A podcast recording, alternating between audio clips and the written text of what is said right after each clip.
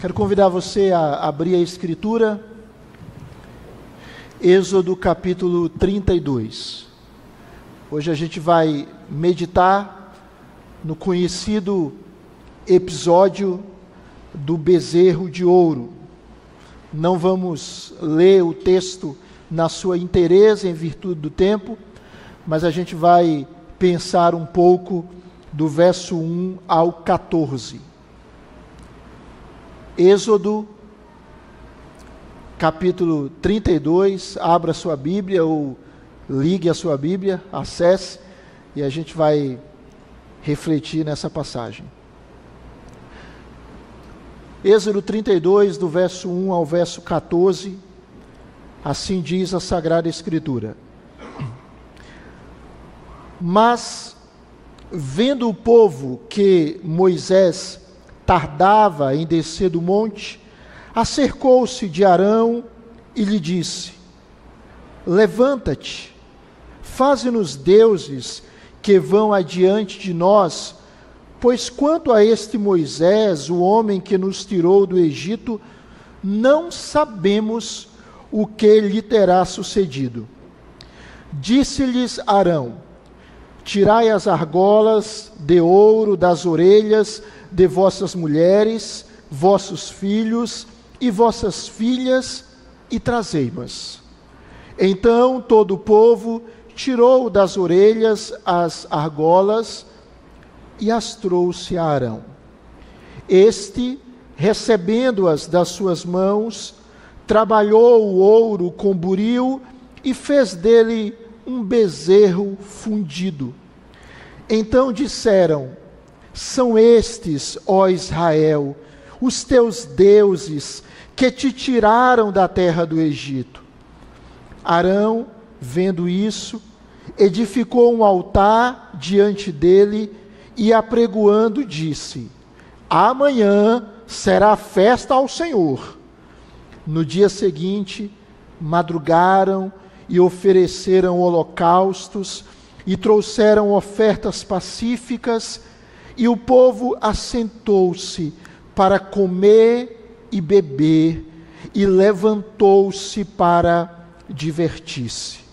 Então disse o Senhor a Moisés: Vai, desce, porque o teu povo, que fizeste sair do Egito, se corrompeu, e depressa se desviou do caminho que lhe havia eu ordenado fez para si um bezerro fundido e o adorou e lhe sacrificou e diz: São estes, ó Israel, os teus deuses que te tiraram da terra do Egito.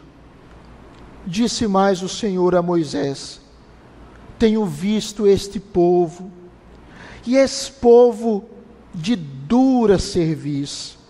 Agora, pois, deixa-me para que se acenda contra eles o meu furor, e eu os consuma, e de ti farei uma grande nação.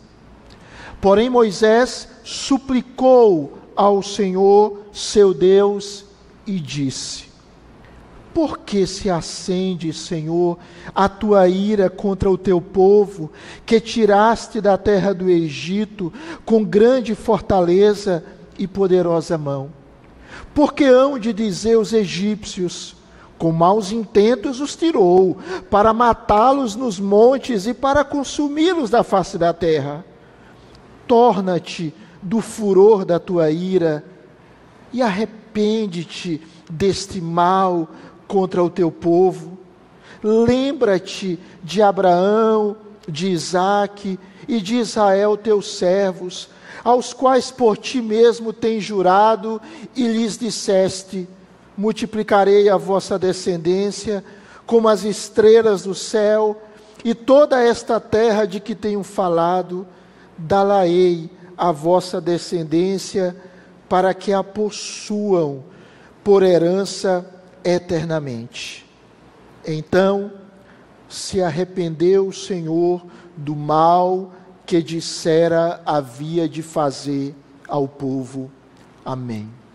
Deus querido, Deus amado, que privilégio é podermos estar aqui cantarmos a tua pessoa e ouvirmos a tua voz, que é poderosa e incomparável, e que de fato, Senhor, nós possamos ouvir não a voz de um homem frágil, pecador, carente da tua graça e misericórdia, mas que o Senhor fale conosco através da tua palavra e nos abençoe, pois nós te pedimos em nome de Jesus.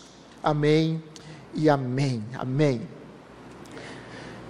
Eu quero compartilhar hoje sobre a loucura ou a insensatez da idolatria. A palavra idolatria, ela significa culto a ídolos. Idolatria, portanto, é a adoração a ídolos, que implica em tudo aquilo que se coloca no lugar da adoração a Deus.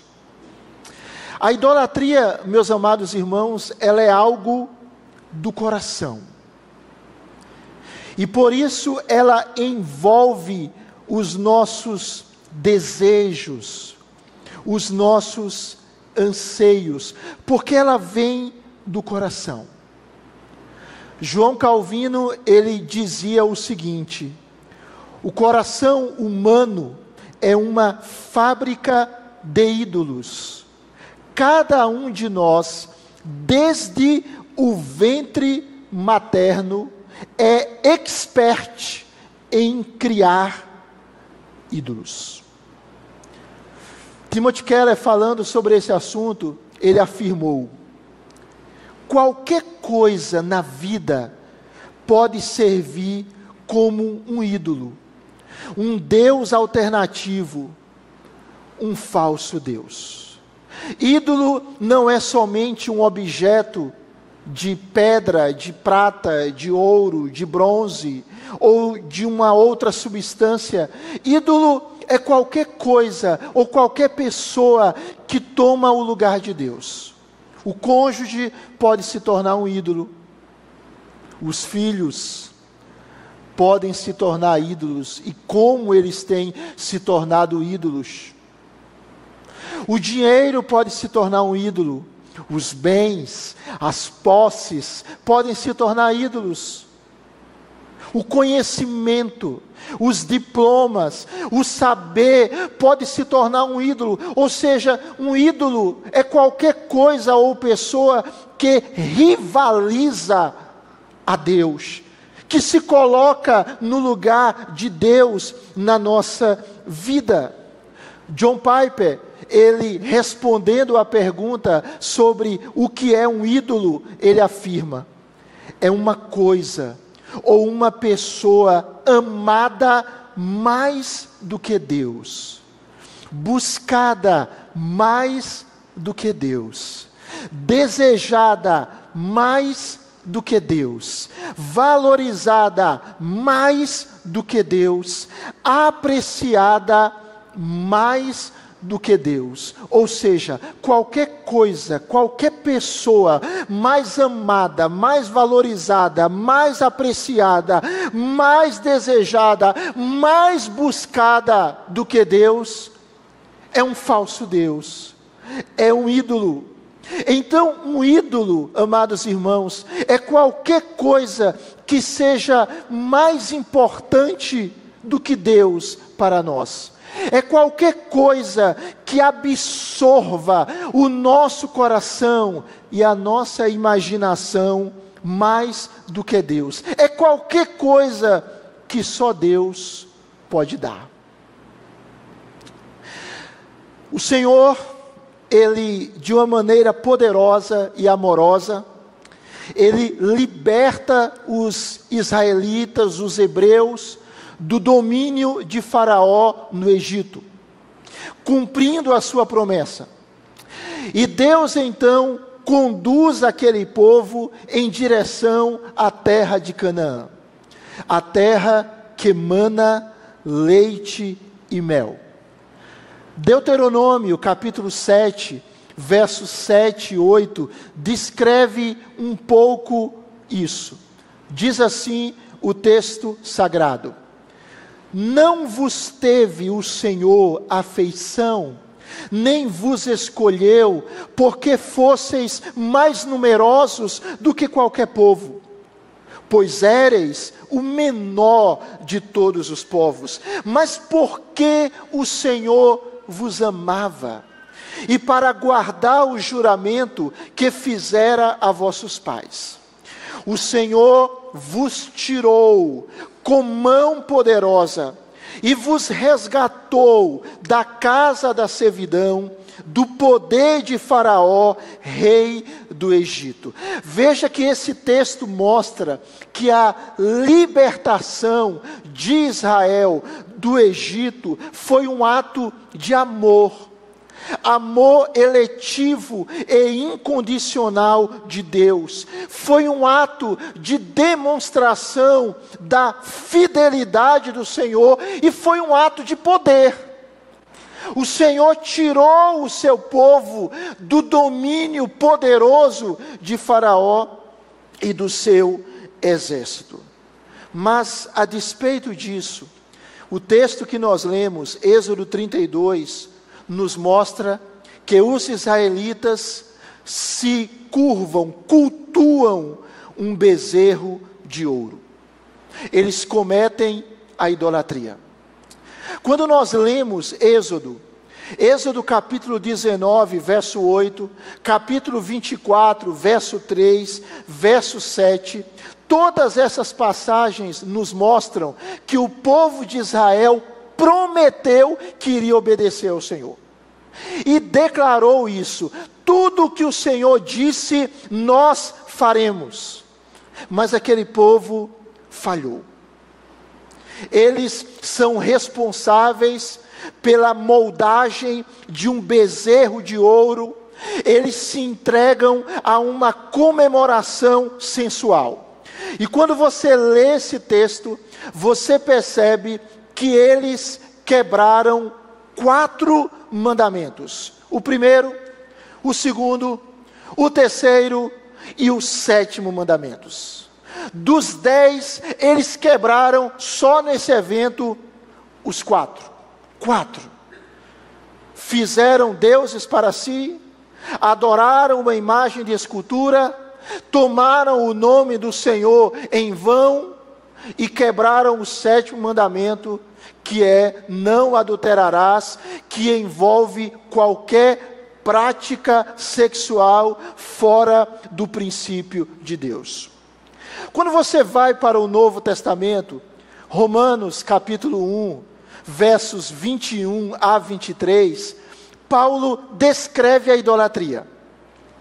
E ele diz assim: Porquanto, tendo conhecimento de Deus, não glorificaram como Deus, nem lhe deram graças. Antes se tornaram nulos em seus próprios raciocínios, obscurecendo-se-lhes o coração insensato. O texto continua: inculcando-se por sábios, tornaram-se o que, amados irmãos? Loucos e mudaram a glória do Deus incorruptível em semelhança da imagem de homem corruptível, bem como de aves, quadrúpedes e répteis. Ou seja, Paulo está dizendo nesse texto que a idolatria é uma loucura espiritual, é uma tolice, é uma insensatez trocar o verdadeiro Deus por um falso Deus. Por que, irmãos? Por que trocar o Senhor por outros deuses é uma loucura, é uma insensatez? Hernandes Dias Lopes responde, e ele diz o seguinte: trocar o Senhor por outros deuses é insensatez, porque o Senhor é o único Deus vivo e verdadeiro. Trocar o Senhor por outros deuses é insensatez, porque o Senhor não deixará impunes os adoradores de falsos deuses. Trocar o Senhor por outros deuses é insensatez, Porque aqueles que assim fazem, que vivem nessa prática e continuam nela, jamais verão a salvação de Deus. Quarto, trocar o Senhor por outros deuses é insensatez, porque os outros deuses são um laço para a alma. Quinto, trocar o Senhor por outros deuses é insensatez, porque esses deuses precisam ser servidos mas eles não têm poder para salvar.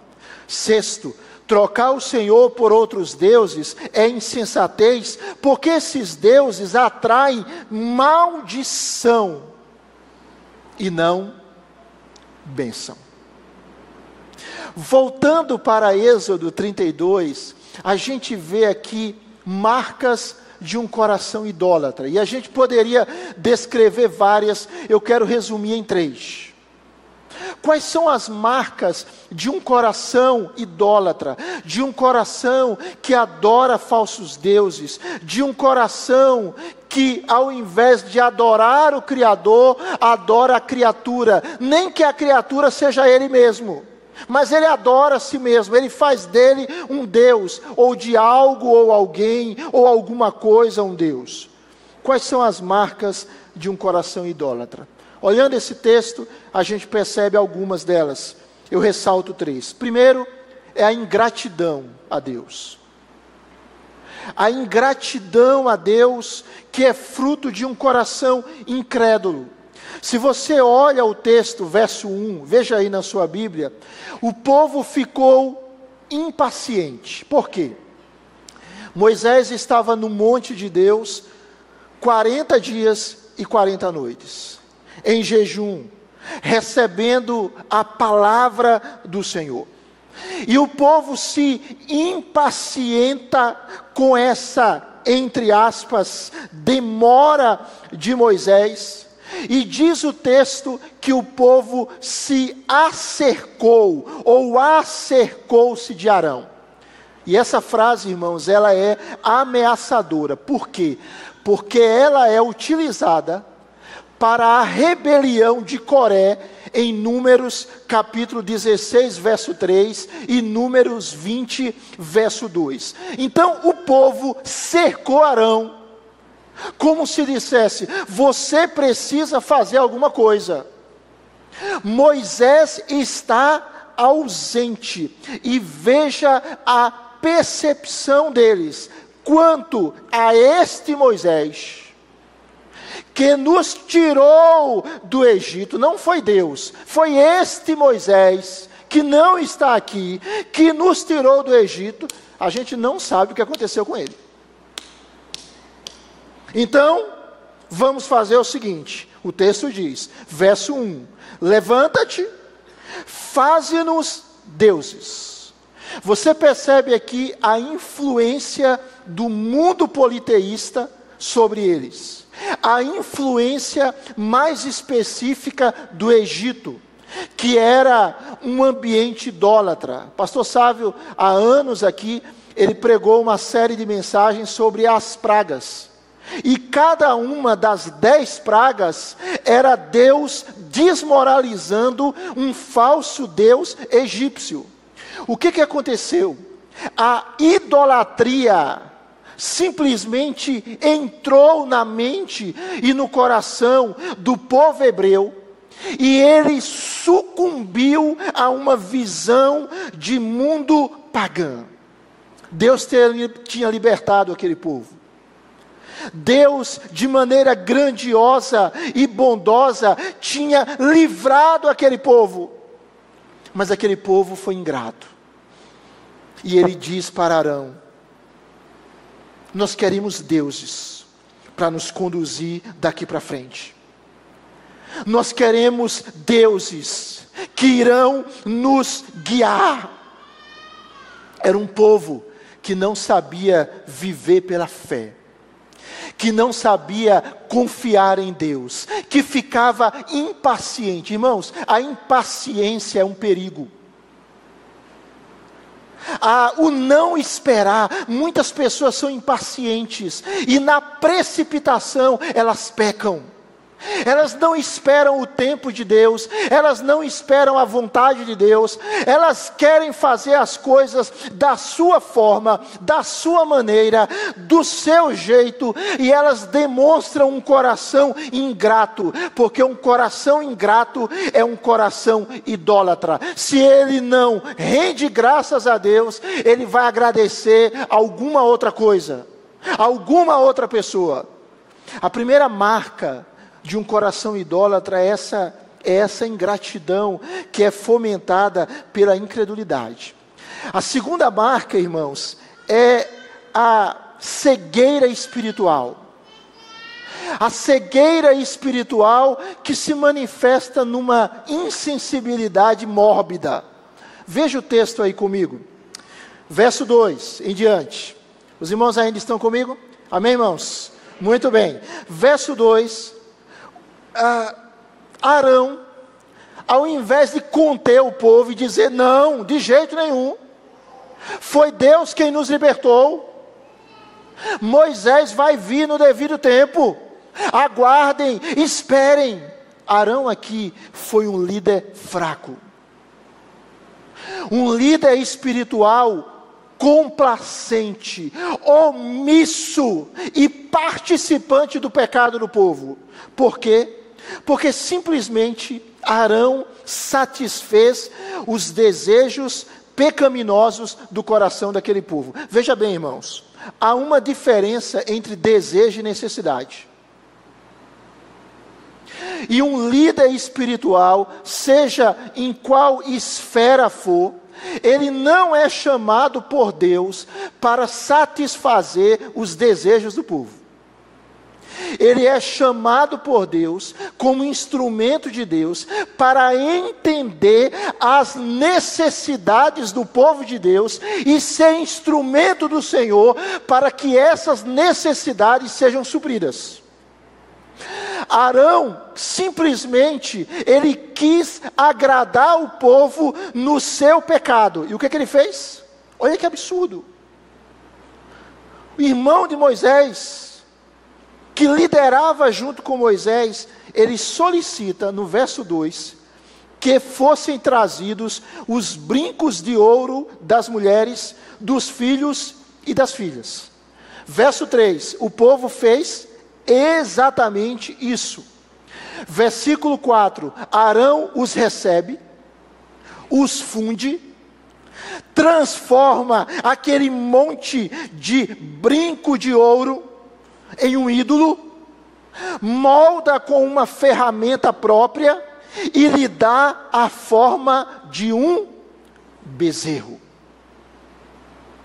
O Orrio Wisby, ele diz o seguinte: Arão alimentou esse apetite idólatra dos israelitas, aprendido no Egito, ao dar-lhes o que queriam. Eles achavam que precisavam de um ídolo, mas o que eles precisavam era de fé em seu grande Deus que se havia revelado a eles de modo poderoso. Arão faz um bezerro fundido. Estudiosos acreditam que esse bezerro era um símbolo religioso pagão de poder viril, talvez um símbolo de Apis o deus boi egípcio da fertilidade. E a coisa vai piorando. E no verso de número 4, o povo de Israel declara: olha o que o povo diz: são estes, ó Israel, os teus deuses que te tiraram da terra do Egito. Veja, Israel trocou a glória do Deus vivo pela imagem de um animal, como as nações pagãs. Por quê? Porque uma segunda marca da idolatria é essa cegueira espiritual, é essa insensibilidade. Como é que pode você transformar um objeto em uma imagem de idolatria e achar que aquela imagem vai lhe salvar? Que aquele ídolo vai lhe abençoar, um ídolo feito à imagem e semelhança da criatura. Por quê? Porque a idolatria é isso, ela cega. A segunda marca é esse coração cego, que não consegue enxergar o óbvio, que não tem sensibilidade a Deus nem a sua voz. Mas a coisa vai avançando. E a terceira marca, verso 5, verso 6, é o sincretismo religioso. O texto vai dizer, no verso 5, que quando Arão vê isso, vê aquela baderna, ele edifica um altar diante do bezerro e faz um anúncio. Meu Deus, olha o anúncio dele: amanhã haverá uma festa ao Senhor, uma festa dedicada ao Senhor. Ou seja, ele acabou de fazer um ídolo, as pessoas adoram esse ídolo e ele diz: amanhã tem festa para Deus. Amanhã tem culto. O que é isso, irmãos? A terceira marca é o sincretismo. Você já viu realidades de uma pessoa que vai para uma orgia, para as festas, e ela bebe, toma todas, da número 1 até a número 51, beija não sei quantas, se prostitui, apronta, e depois ela vai fazer penitência, ela vai para uma reunião religiosa, ela vai cultuar a Deus. Já viu isso? Você já viu situações de que o pagão e o sagrado estão juntos? Hein? Já viu? Tem uma celebração religiosa, depois tem orgia. Aí depois da orgia tem outra celebração religiosa. Já viu isso em algum lugar? Isso é uma característica da idolatria, esse sincretismo, é essa mistura. A pessoa acha que pode servir a Deus e pode servir ao mundo. Não é da época de vocês, mas é da minha época de infância. As pessoas falavam o crente Raimundo. Coitado de Raimundo. O que é o crente Raimundo? Meu Deus, tem gente que está revelando, né? A sua idade. Exatamente, ele tem um pé na igreja e um pé no mundo, mas não há como servir a dois senhores. Não há, irmãos. Não há como ter um altar a Deus e um altar a Baal. O sincretismo aqui, ele provocou uma combinação terrível de um ídolo, um altar e uma celebração festiva numa tentativa bizarra de honrar o Deus verdadeiro. Ou seja, o primeiro, o segundo, o terceiro, os sétimo mandamentos violados. Veja o verso 6. O texto diz que na manhã seguinte ofereceram holocaustos, ofereceram sacrifícios de comunhão e o povo se assentou. Se assentou para quê? Comer e beber, e levantou-se para divertir-se. A NVI elucida melhor isso. E ela traduz assim: e levantou-se para se entregar à farra levantou-se para orgia, levantou-se para entrega desenfreada ao prazer, levantou-se para embriaguez e para imoralidade. Por quê? Porque isso era comum nas festanças pagãs daquele contexto e daquela época. Uma terceira marca de um coração idólatra é esse sincretismo é essa fusão de crenças, de doutrinas, de comportamentos, e a pessoa fica enrolada. Que Deus livre-nos disso, e a pessoa fica lá, e ela não consegue servir a Deus, e aí ao mesmo tempo ela quer servir ao Senhor, mas não consegue, porque ela tem um ídolo. Ela quer agradar a Deus, mas ela quer agradar os seus prazeres carnais. Ela quer agradar o Senhor, mas ela quer agradar o mundo. Ela quer ficar bem diante de Deus, mas ela quer ficar bem diante do mundo. Não dá, irmãos. Não dá. Não dá. Uma característica do servo e da serva de Deus é que ele quer agradar a Deus Ele busca ser agradável com as pessoas, amável com as pessoas, mas o desejo dele, acima de tudo, é honrar a Deus, é amar a Deus, é servir a Deus, e que seja assim comigo e com você. Você pode dizer amém? amém. É isso. Amém, irmãos? Amém.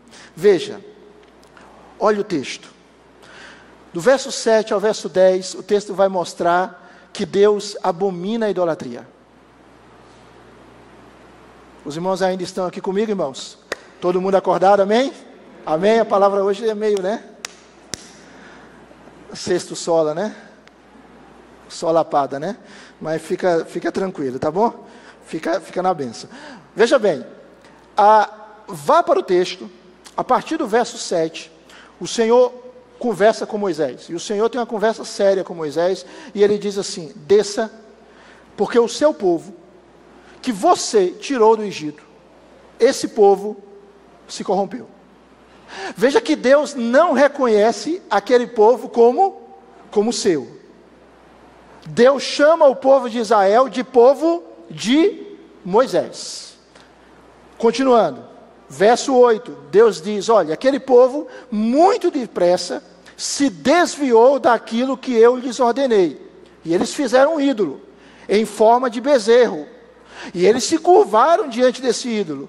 E eles ofereceram sacrifícios. E eles disseram: Os seus deuses, eis aí, ó Israel, os seus deuses que tiraram vocês do Egito. E aí Deus faz uma proposta para Moisés. Verso 9 e verso 10. Os irmãos podem ler junto comigo, por favor? Verso 9 e verso 10. Disse mais o Senhor a Moisés: tenho visto esse povo, e eis que é povo de dura serviço. Agora, pois, deixa-me para que se acenda contra eles o meu furor, e eu os consuma, e de ti farei uma grande nação. Deus aqui, ele propôs destruir aqueles apóstatas e fazer de Moisés uma nova nação. Sabe por quê, irmãos? Porque a idolatria é um pecado. Todo pecado é terrível, mas existem níveis de iniquidade, de abominação. A idolatria, ela é tão combatida por Deus, porque ela é uma tentativa de roubar de Deus a sua glória. E o Senhor diz lá em Isaías: A minha glória não a darei a outra, a outrem. Eu não vou dar a minha honra a imagens de escultura. Então a idolatria tenta roubar algo que é de Deus e tenta atribuir a alguém ou a algo a glória que só é de Deus, e Deus abomina. Tanto que se você vai para Romanos capítulo 1, que vai tratar sobre idolatria, é, imoralidade sexual, o verso 18 de Romanos 1 diz: A ira de Deus se revela do céu contra toda impiedade e perversão dos homens que detêm a verdade pela injustiça. E a palavra deter no grego, ela significa matar por afogamento. Mas a verdade não se mata. A verdade não pode ser vencida. Então veja que Romanos diz que a ira de Deus na história se revela contra a impiedade e perversão dos homens. Impiedade é pecado contra Deus, perversão é pecado contra o próximo. E aí o texto vai tratar da idolatria. Então a idolatria ela atrai a ira de Deus. Mas eu vou para a terceira e última parte dessa mensagem. A esperança para o idólatra.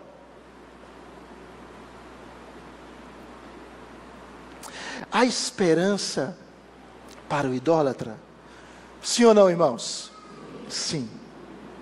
E onde está a esperança para o idólatra? No mediador entre Deus e o homem no mediador entre Deus e o homem. A partir do verso 11, Louvado seja Deus pela sua graça, pela sua misericórdia. A partir do verso 11, Moisés intercede a Deus pelo povo. Veja, um homem de menos caráter, ele poderia ter aceitado a proposta de Deus, não é verdade? Pense nas raivas que Moisés teve com aquele povo. Pense na contrariedade. Povo que reclama, povo que é incrédulo, povo que murmura, povo difícil. Cerca de dois milhões de pessoas. Moisés poderia ter dito: Senhor, que ideia genial. Tirou as palavras da minha boca. Vamos resolver isso. E não se preocupe, que eu dou conta. Faça de mim uma grande nação. Louvado seja o teu nome. Ele poderia ter dito isso, mas ele não faz isso. Ele é um mediador. E ele vai suplicar a Deus por misericórdia, porque Moisés tinha uma preocupação, irmãos. Note bem, a preocupação de Moisés era a glória de Deus. O desejo de Moisés era que o propósito de Deus se cumprisse, e esse deve ser o meu e o seu anseio. E Moisés tinha esse anelo. Há aqui uma deslealdade, há aqui uma infidelidade crassa, mas Moisés intercede. E Moisés intercede, meus amados irmãos, baseado no caráter de Deus. Moisés está firmado em quem Deus é. E observe aí, verso 11, verso 12, Moisés suplica. Em primeiro lugar, Moisés suplica firmado na santidade de Deus. Você pode ler comigo verso 11 e verso 12? Vamos ler juntos, por favor? Porém, Moisés suplicou ao Senhor, seu Deus, e disse: Por que se acende, Senhor, a tua ira contra o teu povo, que tiraste da terra do Egito com grande fortaleza e poderosa mão? Verso 12: Porque hão de dizer os egípcios: com maus intentos os tirou, para matá-los nos montes e para consumi-los da face da terra. Torna-te do furor da tua ira e arrepende-te deste mal contra o teu povo. Veja que Deus disse antes: Deus disse assim: O teu povo, Moisés, que você tirou do Egito, se corrompeu. Mas aí Moisés devolve. e diz assim: É o teu povo, Senhor. Não é o meu povo. Por que a tua ira se acende contra o teu povo? Que não foi eu quem livrei, foi o Senhor quem livrou. Senhor, o que que as, os egípcios vão dizer?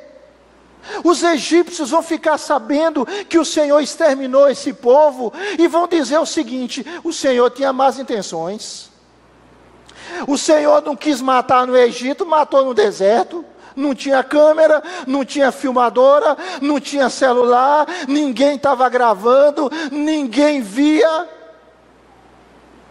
ninguém observava, era isso que o Senhor estava fazendo.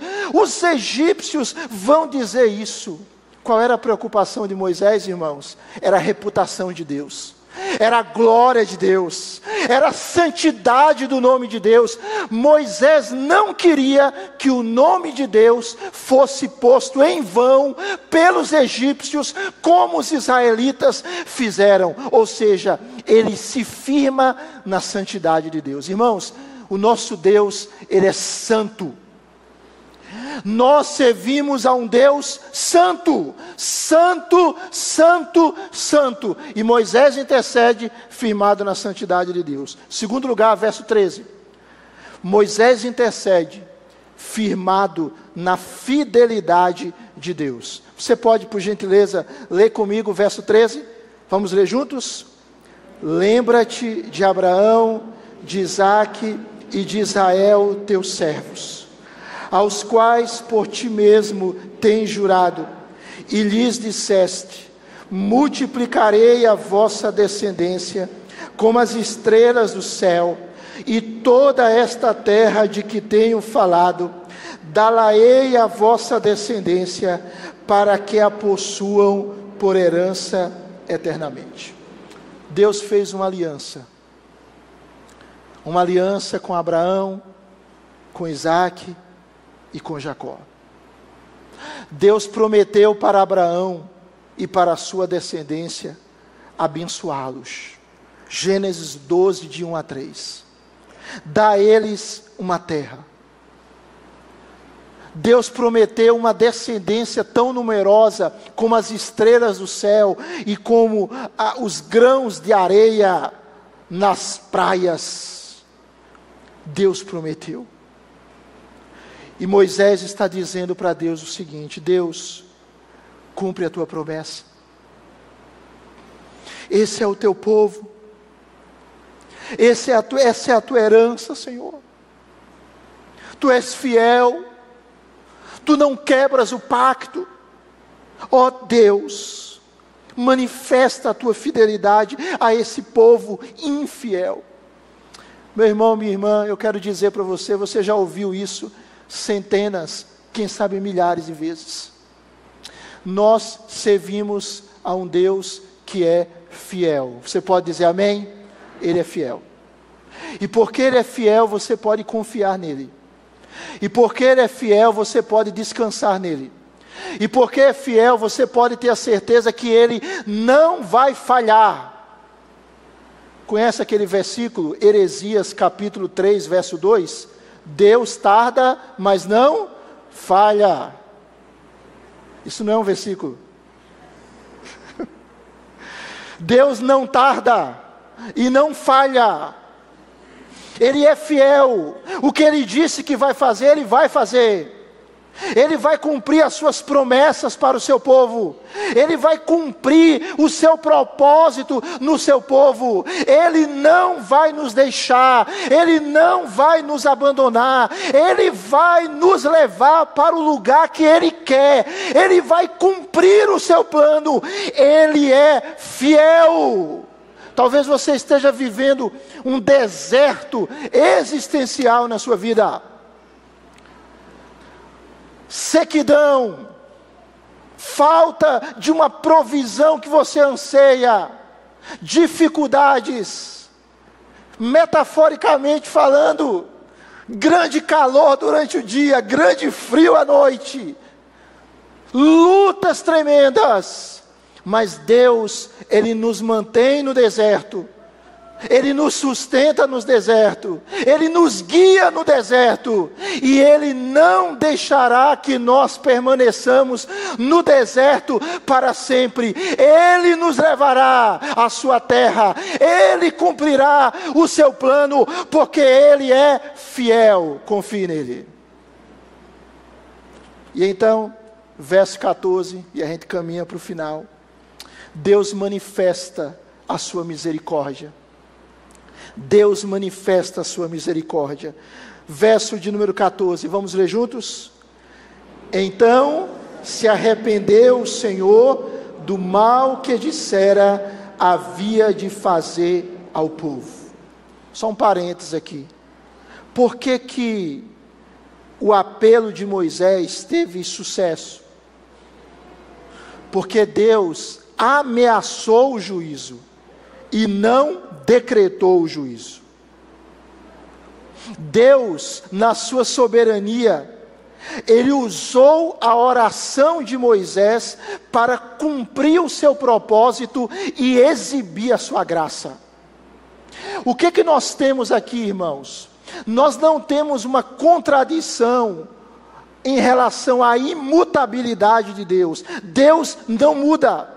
Ele não muda a sua mente nem os seus planos. Nós temos aqui uma linguagem que os teólogos chamam de antropopatismo, que é descrever Deus com sentimentos humanos, em termos de experiência humana.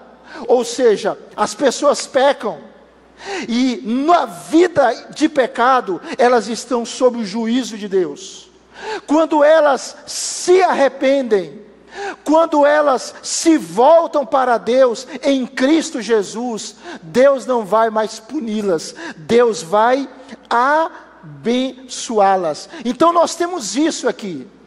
Tudo em consonância com os propósitos de Deus. Eu quero dizer para você o seguinte: o caráter de Deus não muda mas o Senhor responde às orações do seu povo. O caráter de Deus não muda, mas o Senhor ouve as confissões do seu povo. Por quê, irmãos? Porque Deus é misericordioso. Você pode dizer amém? Deus é misericordioso. Deus nos poupa da condenação. Deus nos poupa do inferno. Veja bem, nós precisamos de um intercessor e de um libertador melhor do que Moisés. Por favor, estou terminando. Preste atenção nisso. Eu e você precisamos de um intercessor e de um libertador, de um mediador melhor do que Moisés. E nós temos diante da nossa fraqueza e inabilidade, nós temos. E o nome dele é Jesus Cristo. Jesus é o verdadeiro e melhor Moisés, que se coloca na brecha entre o povo e o Senhor, e que medeia uma nova aliança. Jesus é o nosso intercessor, é o nosso advogado que intercede por nós. Nós pecamos, nós falhamos, mas se nós estamos em Cristo, nós temos a certeza, Ele intercede por nós, Ele nos lava. Leia comigo Romanos 8, 33 e 34. Romanos 8, 33 e 34. Vamos ler juntos? Quem intentará acusação contra os eleitos de Deus? É Deus quem os justifica. Quem os condenará? É Cristo Jesus quem morreu, ou antes, quem ressuscitou, o qual está à direita de Deus e também intercede por nós. Nós precisamos de um intercessor de um libertador, de um mediador melhor do que Moisés, e nós temos Jesus Cristo. Leia comigo 1 João 2, versos 1 e 2. 1 João 2, versos 1 e 2. Filhinhos meus, estas coisas vos escrevo para que não pequeis. Se todavia alguém pecar, temos advogado junto ao Pai Jesus Cristo, o justo, e Ele é a propiciação pelos nossos pecados, e não somente pelos nossos próprios, mas ainda pelos do mundo inteiro. Jesus Cristo.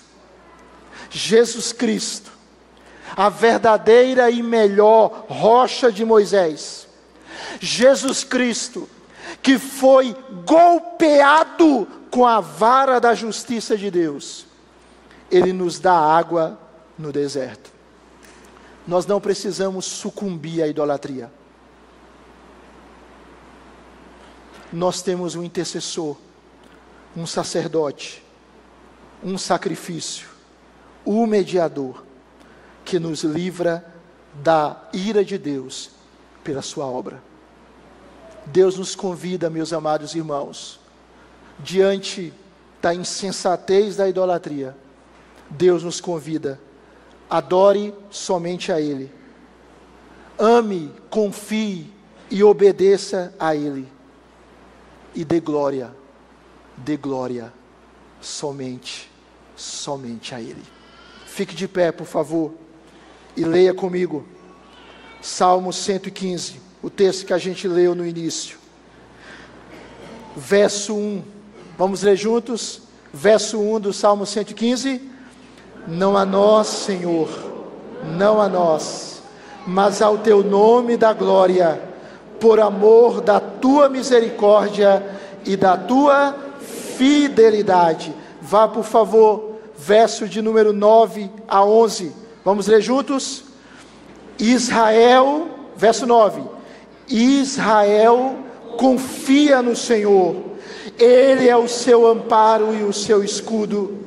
A casa de Arão confie no Senhor, Ele é o seu amparo e o seu escudo. Confiam no Senhor os que temem ao Senhor, Ele é o seu amparo e o seu escudo.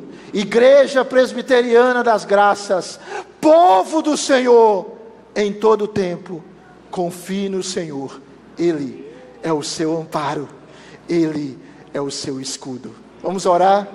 Deus, nós te agradecemos por esse momento aqui. Te agradecemos, ó Deus, por podermos confiar em Ti. Te agradecemos porque o Senhor é aquele que nos liberta da idolatria.